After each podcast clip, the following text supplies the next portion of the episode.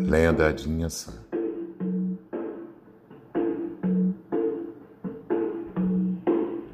Inhaçã percorreu vários reinos. Foi paixão de Ogum, Oxaguian, Exu, Oxóssi e Legum-Edé.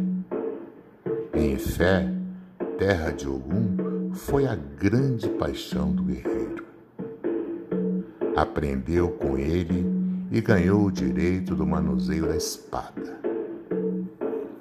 Em Oxogbô, terra de Oxaguian, aprendeu e recebeu o direito de usar o escudo.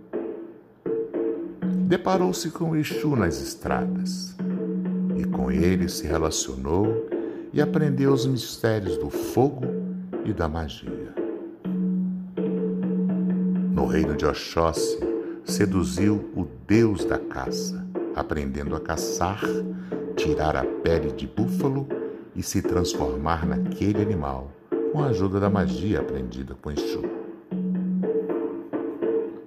Miaçã seduziu o jovem Lugum-Edé e com ele aprendeu a pescar.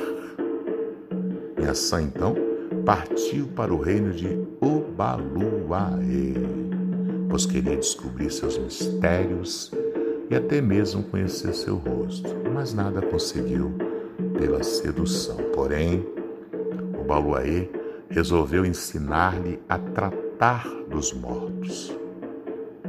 De início, Inhaçã relutou, mas seu desejo de aprender foi mais, foi mais forte e aprendeu a conviver com os eguns e controlá-los.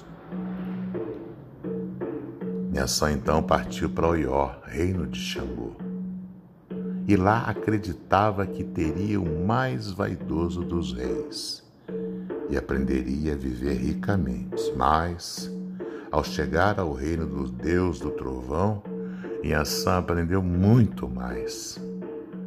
Aprendeu a amar verdadeiramente e com uma paixão violenta, pois Xangô dividiu com ela os poderes do raio e deu a ela o seu coração.